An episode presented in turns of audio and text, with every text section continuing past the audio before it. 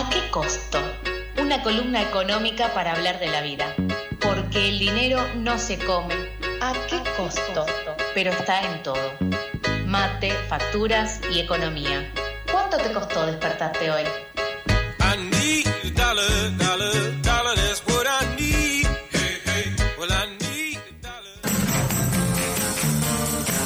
Necesitamos dólares, necesitamos información, necesitamos saber absolutamente todo lo que va a pasar. Me pongo muy nervioso, los pelos los tengo de punta, no sé qué va a pasar.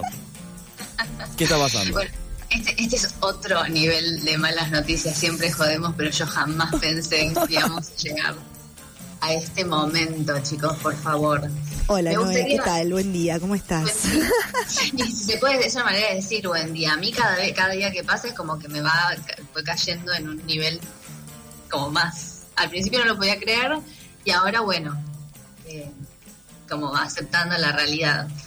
Sí, como veníamos diciendo, el lunes eh, feriado fue muy digestivo, fue como el cafecito después de, de con tremenda comida.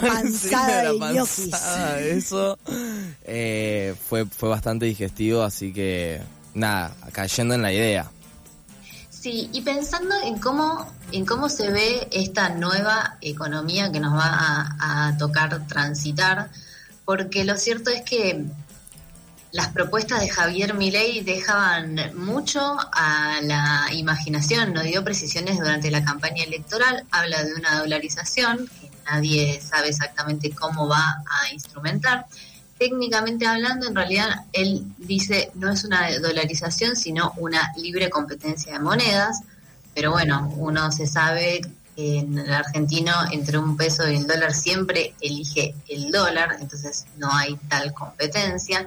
Pero bueno, todo entra en, la en esta lógica de, de mercado y de competencia con el nuevo presidente electo.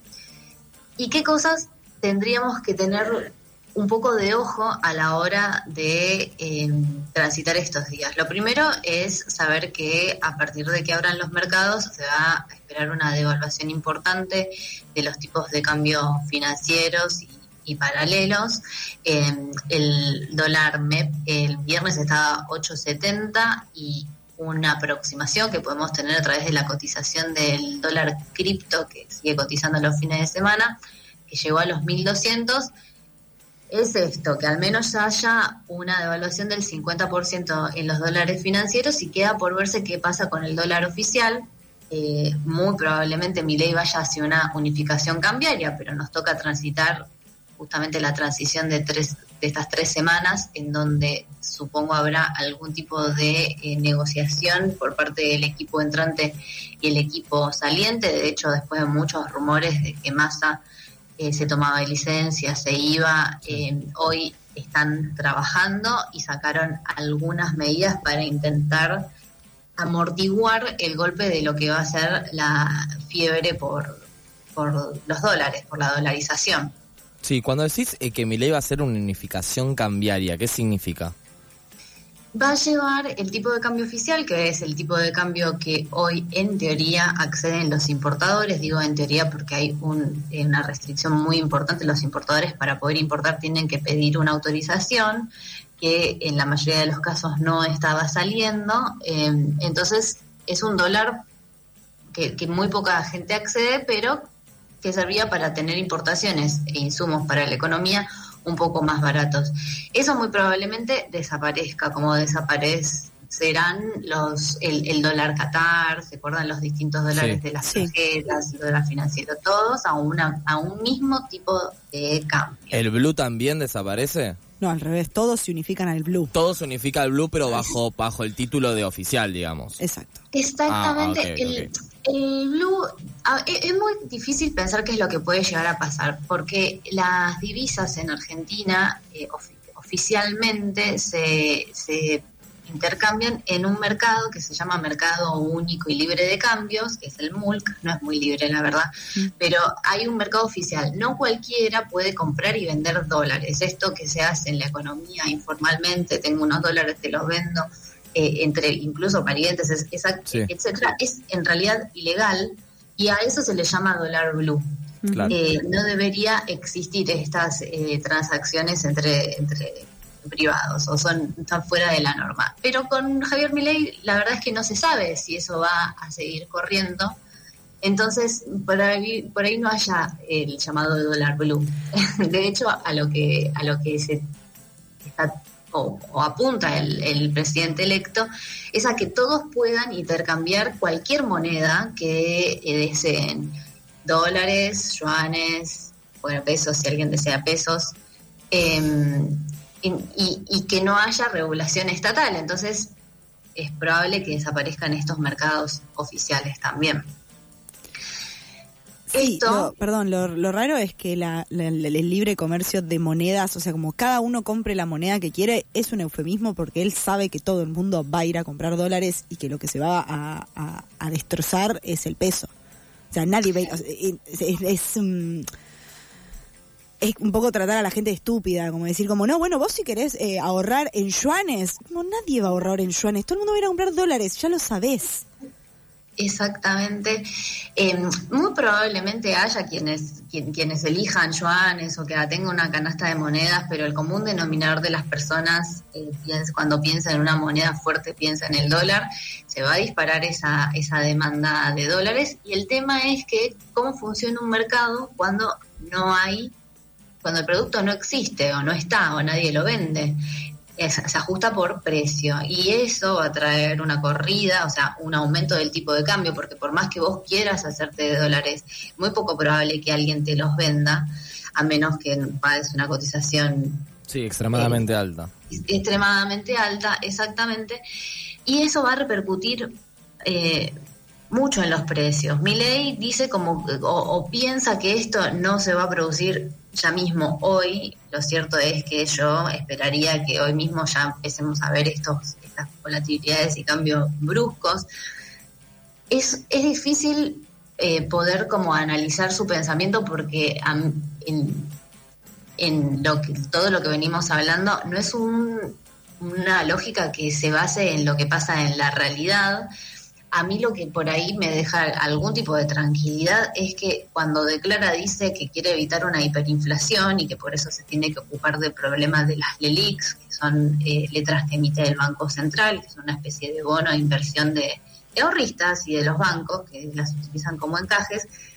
Em, pero lo cierto es que eso es lo que dice, pero lo que hace empuja, da señales para que, para que todo... Eh, lleve a una hiperinflación. Entonces es difícil evaluar en base a las declaraciones. Yo me remitiría a las señales eh, y a los hechos. Em, y, creo que esto va a repercutir mucho en la, en la, en la hiper. Eh, y, y, otra cosa que me parece que tenemos que estar atentos, vieron que siempre hablamos, bueno, en qué se puede invertir.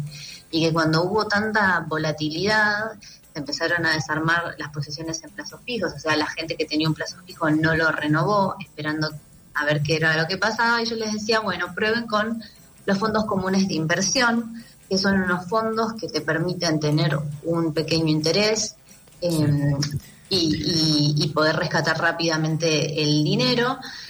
Estos fondos, en muchos casos, eh, invierten en letras del Banco Central, yo diría que es un buen momento para desarmar esas posiciones, tener la plata, los, los pesos en la caja de ahorro, que es lo que menos probablemente se ha intervenido, porque ya ha pasado, eh, que los ahorros de las personas han sido, eh, no quiero decir manoteados porque no me parece una palabra técnica, pero que han dispuesto... Secuestrados. secuestrados. En, técnicamente lo que se ha hecho en el pasado es un plan Bonex, que quiere decir que esa deuda eh, que te tenían que pagar, te dicen, bueno, no te la voy a pagar ahora, pero te doy este papelito con la promesa de que te la pago más adelante, 10 años, 15 años, en un plazo de tiempo que este, uno ni siquiera sabe si va a estar va a estar acá, si va a existir Argentina, si se va a llamar así. Entonces, em, es, un, es un momento para tener eh, los pesos en las cajas de ahorro. Obviamente, eh, a mí no, me gusta llamar a dolarizarse, pero en este escenario la única manera de resguardar exactamente el valor del poco ahorro, el poco dinero que uno pueda llegar a tener como pequeño ahorrista es ese em, y comprar em, bienes durables, algo que ya veníamos, como la sociedad ya venía haciendo exactamente. Esos ahorros que uno tenía por las dudas, pensar si tienen algún destino específico y si ese destino se le puede dar ahora. Ahorrar en latas de atún, básicamente. eh, esas cosas. No, en ese sentido te, te pregunto, vos decís esto, no, no me gusta llamar a dolarizar, pero entendiendo eh, las, las necesidades de, cada ciudadano y ciudadana. En todo caso, si uno ahorrara en otra moneda, por ejemplo, ahorro en euros, que es una moneda que probablemente tenga una cierta estabilidad en los próximos cinco años, tres años, ponele, el próximo año, los próximos seis meses. Eh, ¿Genera el mismo impacto en términos inflacionarios, como sucede como cuando hay una corrida cambiaria con el dólar? Como si hay una estampida de gente que va y compra euros, yuanes, o sea, como otra moneda que tenga eso, cierta estabilidad y te permita conservar el valor de tus ahorros, se impacta de la misma manera en la economía argentina. Bueno, a ver, en, es probable que te sea más sencillo conseguir eh, otras monedas que no sean dólares y que también sea una buena estrategia para preservar eh, los ahorros. En otras monedas fuertes puede ser el euro, como bien decís vos. También puede ser los yuanes. ¿El real? ¿Cómo? ¿Los reales? Em, la verdad, eh, si tenés pensado tomarte las vacaciones en Brasil, sí, re, comprar reales, pero... sí, no vamos con el euro. sí. Este, y otra cosa que en alguna época cuando era bueno, el, 2001 y también teníamos crisis muy grandes, la gente compraba oro, eh, porque más allá de, bueno, de, estar dispuesto a pagar lo que sea que pidan, eh, también es muy probable que no consigan dólares y que haya que empezar a pensar en estas otras, estos resguardos de, de valor el oro siempre es como una, una garantía en ese, en ese sentido.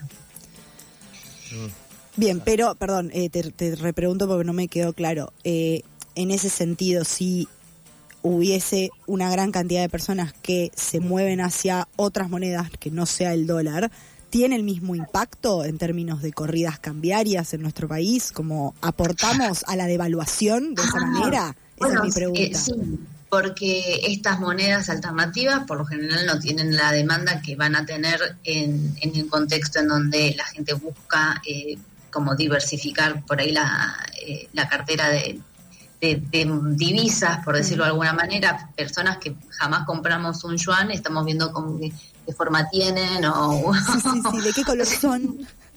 qué dibujitos eh, tienen escrito exactamente. Entonces eso también va a tirar para arriba la cotización de otras monedas también va a, repercutir en, precios. Es más una estrategia para intentar salvaguardar el propio ahorro que lo que uno abona al caos y la crisis generalizada. Eh, muy probablemente esa demanda que se, que se redirige de los dólares hacia otras monedas alivie un poco las presiones sobre el tipo de cambio de, la moneda americana, pero eh, creo que va a ser residual eh, y que el mayor efecto devaluatorio no, no lo vamos a ahorrar con estas medidas. Bien, perfecto. Gracias, Noé. Ok. Este, y bueno, un poco también a esperar y ver, todavía no se sabe quién va a ser el ministro de Economía, eh, no se conocen las, las medidas, lo que se sospecha y lo que se intuye es que las, lo que se venga en las próximas semanas tenga que ver con eh, la venta de empresas públicas como IPF, que ya salió a declarar, y en búsqueda de algunas divisas para eh, esto, intentar eh, la estampida. también Carolina Píparo va a LANCES. LANCES maneja un fondo que se llama el Fondo de Garantía de Sostenibilidad, que tiene inversiones en muchos tipos de activos financieros, muy probablemente eso sea otra fuente de, venta de bienes públicos de la cual se hagan de algunos dólares para intentar eh, llevar adelante el plan eh, del presidente electo. Y lo otro que queda por verse tiene que ver con los recursos naturales, que porque tampoco es que hay muchos lugares, en los 90 había otras partes, otros lugares donde sacar dólares, ¿no? Financiamiento de deuda externa, venta de un montón de empresas públicas que no volvieron a ser públicas, que eh, no es un recurso del que se le pueda echar mano. Así que em, tiempos oscuros se acercan, Harry. Ay, Dios. Bueno, las cosas que nunca habíamos recomendado se recomendaron, básicamente. Y ah, es medio como un sálvense el culo quien pueda. Este momento. Bueno, en realidad a mí eso no me gusta decirlo nunca. Intentemos estar atentos a, las personas que tenemos al, alrededor. A muchas, muchas de las cosas que van a pasar en el futuro cercano tienen, van a tener que ver con no poder garantizar eh, sustento. O sea, está bien resguardar nuestros ahorros, no nos vayamos de mambo en el sentido de que todavía tenemos que comer, todavía tenemos personas que a, nuestro alrededor que vamos a tener que sostener y que nos sostendrán a nosotros y, pensándolo en ese en esos términos creo que está bueno no perder los valores que por lo menos una parte de la sociedad eh, todavía conservamos. Bien. Excelente, Noé. Muchas gracias. Gracias a ustedes, chicos. Excelente columna. Si quieren escuchar otra columna de Noé o toda la producción que hacemos de Pasadas por Alto, lo pueden hacer. Van a nuestro Spotify, ponen Pasadas por Alto y ahí van a poder encontrar todo el material que producimos de este programa.